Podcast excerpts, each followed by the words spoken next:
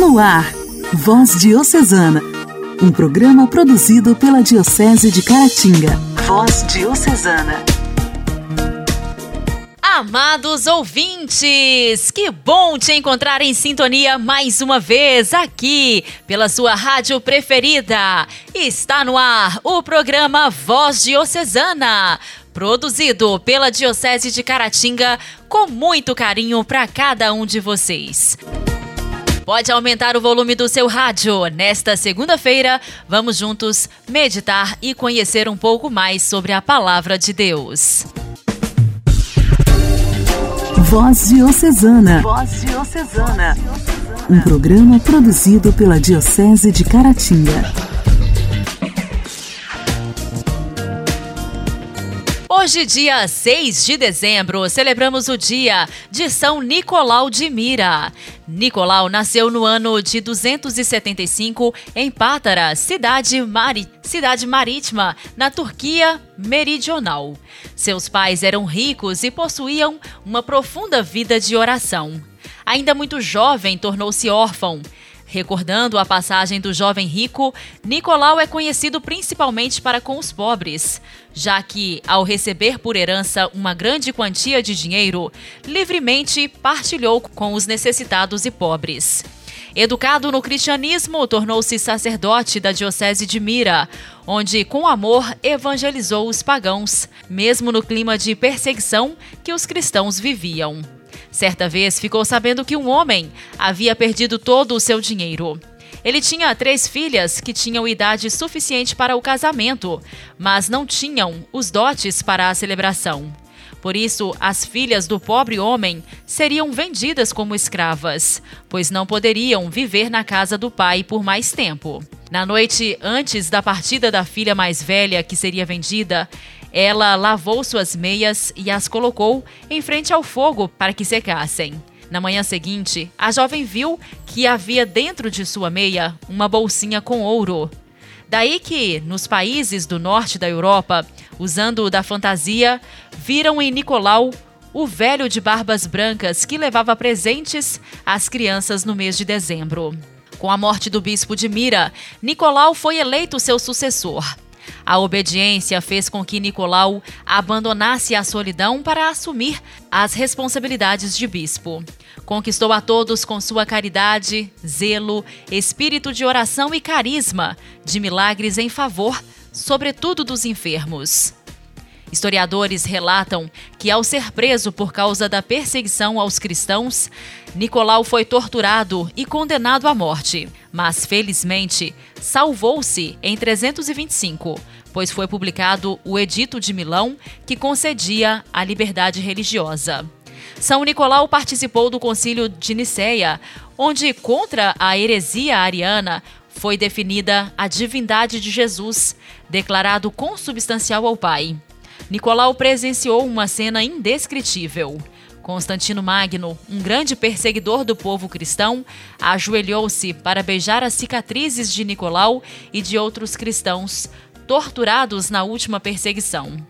Nicolau entrou no céu em 343, ao morrer em Mira, com fama de santidade e de instrumento de Deus para que muitos milagres chegassem ao povo. Após sua morte, seu túmulo em Mira se tornou um local de peregrinação. Suas relíquias foram consideradas milagrosas devido a um misterioso líquido que saía de dentro, chamado maná de São Nicolau. São Nicolau é invocado contra os perigos de incêndios e é padroeiro dos marinheiros. São Nicolau, rogai por nós. A alegria do Evangelho. Evangelho. Evangelho. Oração, leitura e reflexão. Alegria do Evangelho. O Evangelho desta segunda-feira será proclamado e refletido por Padre Fernando, da Paróquia Santa Helena de Caputira.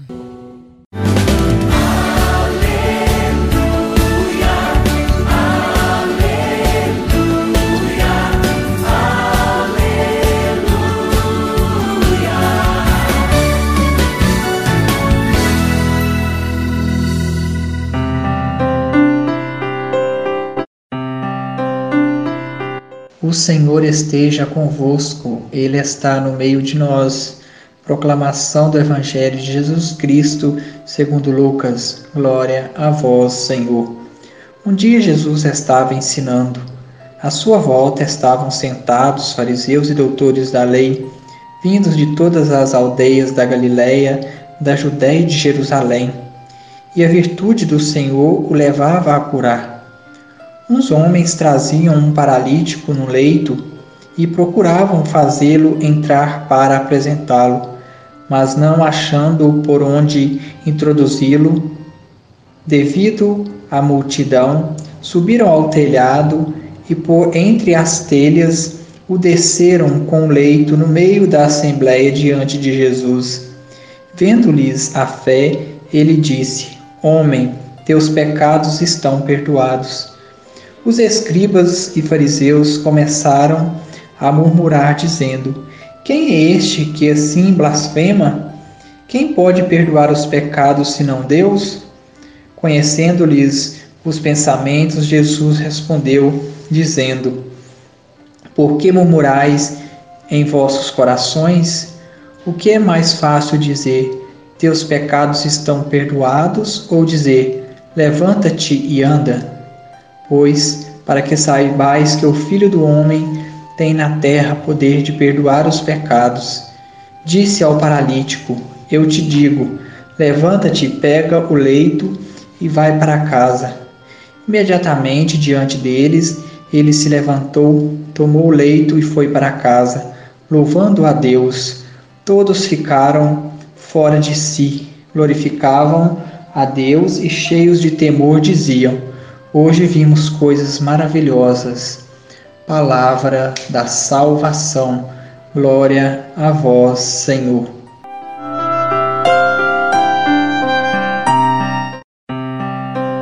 Meus queridos irmãos e irmãs, ouvintes do programa Voz Diocesana, neste tempo do advento, nos é proposto este evangelho, diz São Lucas, onde Jesus viu o que estava no coração daquele paralítico e de seus amigos. Quanta bondade no coração daqueles homens que conduziram o paralítico até Jesus.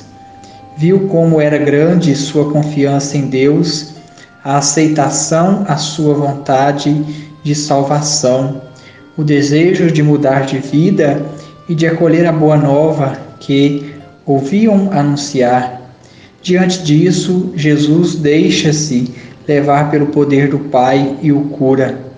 Curou o paralítico de seu pecado e de sua enfermidade corporal.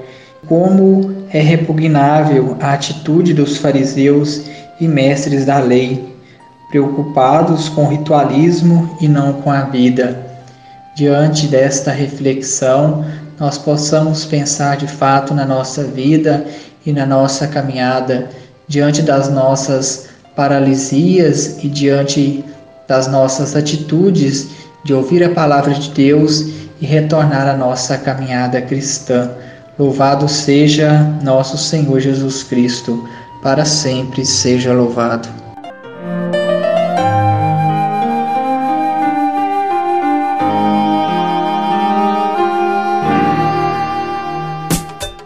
Diálogo Cristão. Temas atuais à luz da fé. Diálogo Cristão.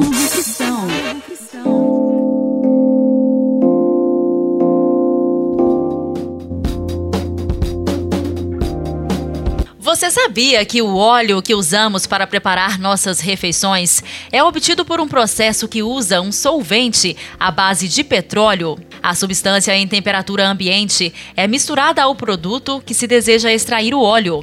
Esse processo é seguro e autorizado pela Anvisa, Agência Nacional de Vigilância Sanitária. Mas para contribuir com a preservação do meio ambiente e para evitar qualquer risco de contaminação do óleo de cozinha, a Faculdade de Zootecnia e Engenharia de Alimentos da USP, Universidade de São Paulo, em Pirassununga, desenvolveu um equipamento que deixa de lado o solvente à base de petróleo e o substitui pelo etanol, ou seja, a cana-de-açúcar, que é um produto natural e renovável. A professora Alessandra Lopes dá detalhes desse processo. Nós aumentamos a temperatura do etanol e é, colocamos pressão no processo. Então, a pressão força o solvente a penetrar na matriz, né? E alta temperatura ajuda na solubilização.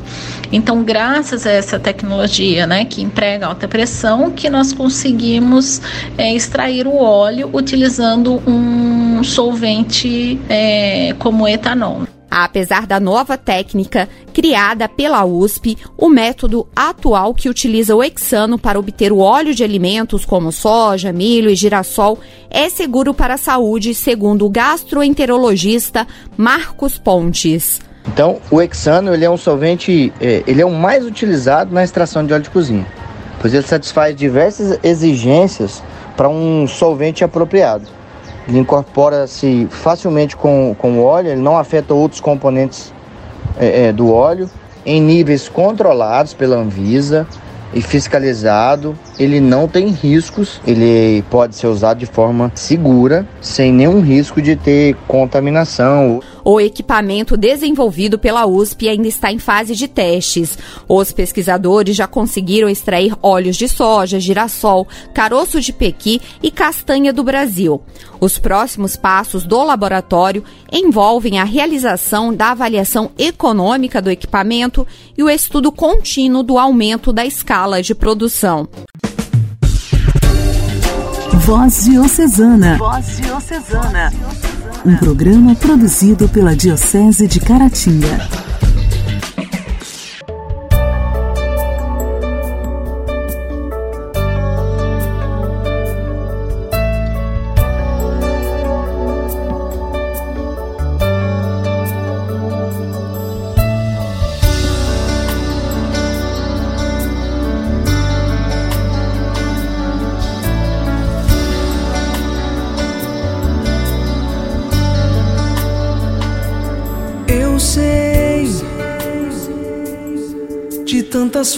Formas eu tentei achar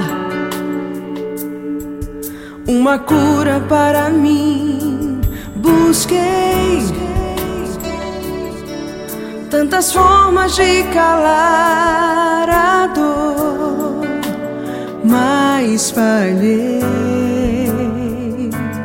Cansei de tentar me enganar Senhor. O que eu preciso está em ti. Vem curar minhas feridas e sanar a dor que ainda existe em mim. Preciso ouvir a tua voz, sentir tua presença aqui tocar em tuas vestes eu preciso.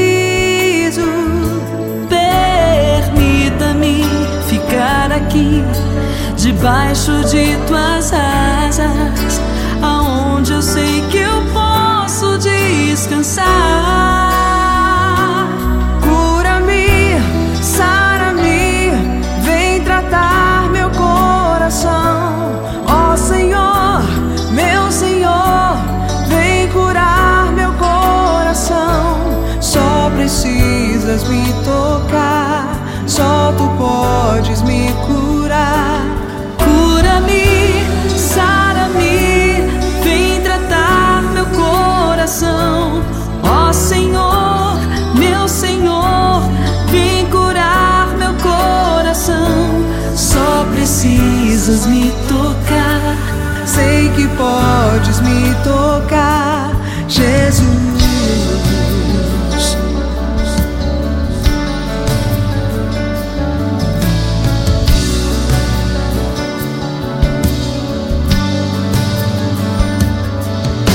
preciso ouvir a tua voz, sentir tua presença aqui, tocar em tuas vestes. Eu preciso.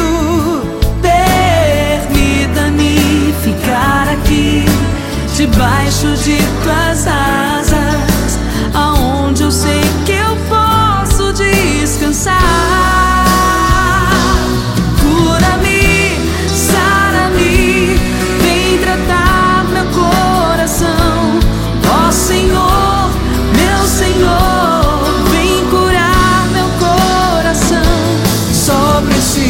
Precisas me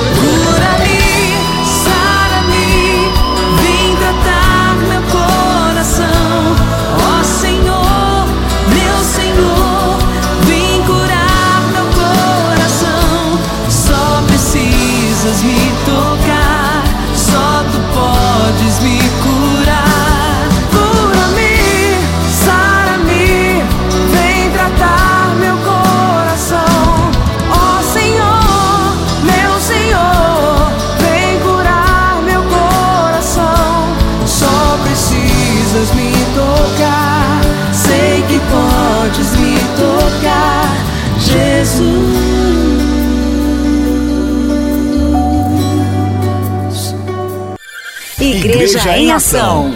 Formação, CNBB, notícias, Vaticano. diocese, Não paróquia, a minha fé. Igreja em Ação.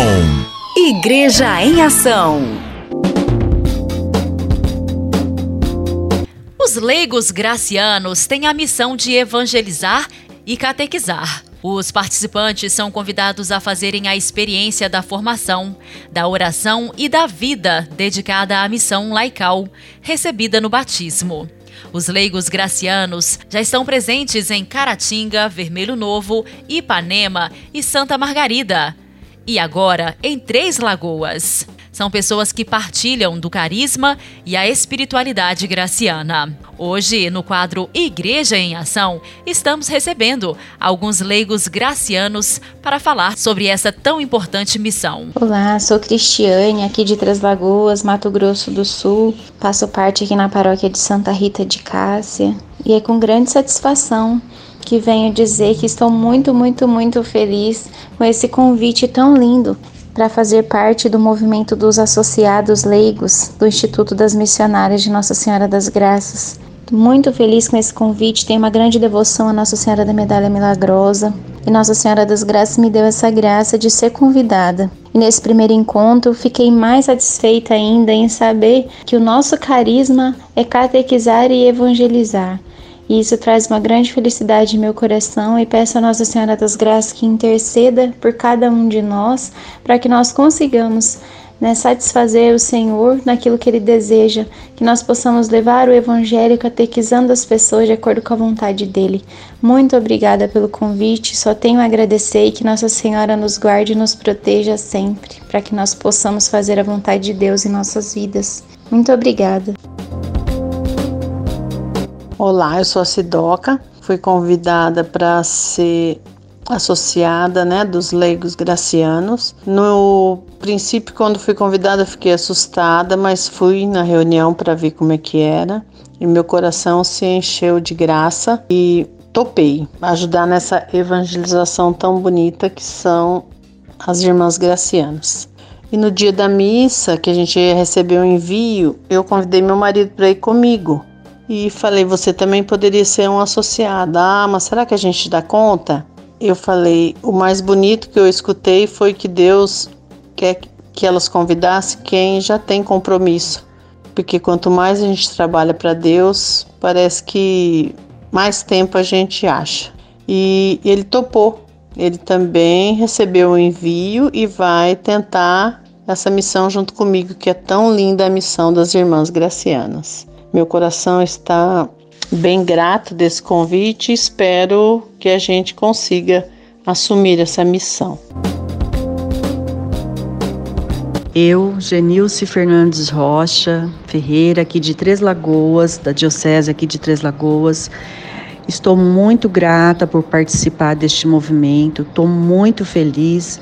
Desde o momento que recebi o convite das irmãs gracianas, tenho rezado ainda mais e pedindo a Nossa Senhora, Nossa Mãe Santíssima, que me auxilia, que, que me oriente é, nesta missão. E tenho tido muitos momentos muito fortes da presença de Maria, de Nossa Mãe Santíssima, principalmente é, no encontro que a gente teve com as irmãs. E quando a irmã ia falando, mostrando para a gente a, tra a trajetória desse movimento dos leigos gracianos, como surgiu, quando ela falava do padre, nossa, meu coração se enchia de alegria, sentia de vontade de, dessa missão, de estar. E quando ela falava a palavra coragem, coragem, como dizia o padre, isso me fortalecia mais, me dava mais esperança ainda de saber que é o meu sim. E tudo isso, tudo que eu quero, é isso. É, sempre quis estar próximo das irmãs gracianas. Eu sou devota de Nossa Senhora das Graças. Então, assim, depois na missa veio a confirmação para mim também muito forte. É muito especial. A missa teve assim momentos lindos, maravilhosos, toda ela. E no momento da Eucaristia, com saber, assim, sentir estar na graça de Deus e na graça eh, do próximo, foi de uma forma tão maravilhosa, tão grande esse momento da missa. É, Para mim, assim, tocou meu coração. É, eu só tenho a agradecer, só tenho a agradecer muito por estar fazendo parte desse movimento dos leigos gracianos. É para mim uma grande graça, uma grande bênção. Eu estou muito feliz, muito grata por tudo isso. Quero estar sempre em comunhão com a igreja, na palavra de Deus, catequizar, evangelizar, né? Também a Eucaristia, que é tão importante na nossa vida, estar em comunhão com Deus, com o próximo. Isso é para mim maravilhoso, maravilhoso mesmo. É, agradeço do fundo do meu coração. Eu tenho assim recebido depois do convite das irmãs Gracianas é, para mim participar. Eu, eu assim nas minhas orações, nos meus momentos de oração, assim na minha vida, aqui na minha casa. Eu tenho recebido muitas graças, muitos sinais de Nossa Senhora e muito forte.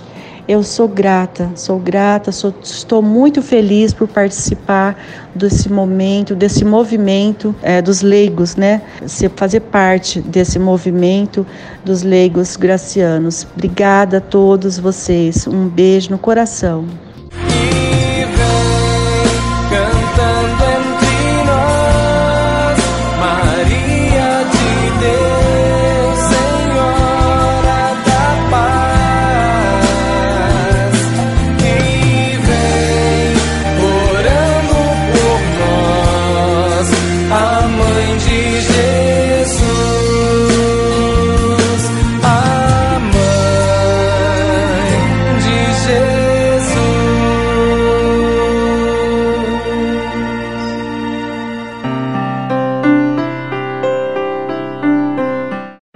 Povo de Deus, paz e bem, eu sou o Padre Marlone e pela voz diocesana está começando o nosso Momento Mariano. Momento Mariano. Mariano. Em geral, imaginamos que Maria e seu filho Jesus sempre tiveram uma conduta exemplar. Mas o que exatamente significa ter uma conduta exemplar? Já parou para pensar nisso? Significa agir convenientemente numa dada situação ou significa agir de modo como os outros esperam que nós ajamos. Se significa agir convenientemente, e a maioria de nós aceitaria essa definição, então Maria e José com certeza sempre tiveram uma conduta exemplar. Se, porém, significa agir do modo como os outros esperam que hajamos, então eles quase nunca tiveram uma conduta exemplar. Jesus virou o mundo de cabeça para baixo, não só por realizar milagres, mas também por andar na companhia de prostitutas e cobradores de impostos, abençoar gentios e também judeus, desafiar as convenções de sua época a fim de criar uma nova ordem de consciência. Quando temos uma conduta exemplar, a mais apropriada, estamos nos comportando da maneira que é a melhor para nós e para as pessoas próximas a nós. Dependendo da situação, nossa conduta exemplar pode ser tola ou séria, ousada ou reservada, impetuosa ou maçante. Veja, nesse campo, gente, tudo é possível. A chave para se ter uma conduta exemplar consiste em entender qual conduta é exigida no momento. Deus quer que compreendamos qual deve ser a nossa melhor conduta, sejam quais forem as circunstâncias, e que tenhamos a melhor conduta em todas as ocasiões. E aí? Você age convenientemente ou se comporta do modo como acha que os outros esperam que você se comporte? É preciso sempre ter a melhor conduta em todas as situações. Não se esqueça disso. E nós ficamos hoje por aqui. Um forte abraço para você. Deus te abençoe e até o nosso próximo programa.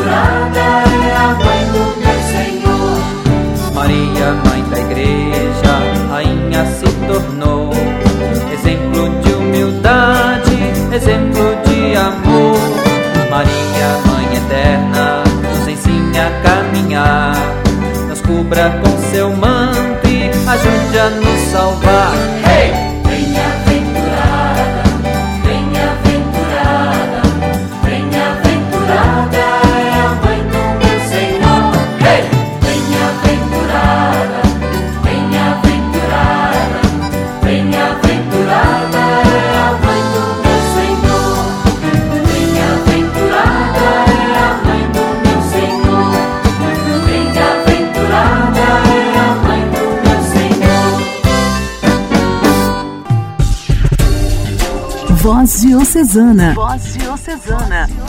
Um programa produzido pela Diocese de Caratinga.